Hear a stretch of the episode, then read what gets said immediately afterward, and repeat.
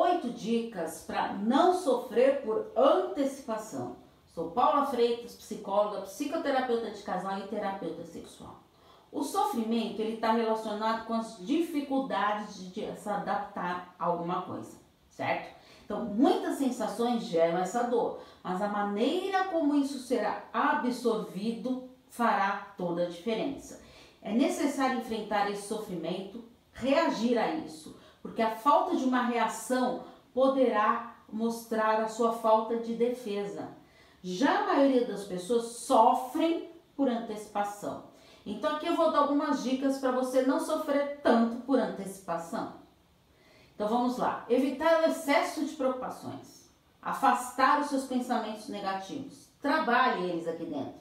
Enfrente os seus problemas. Aprenda a dizer não. Pense mais no presente e deixe o passado para trás.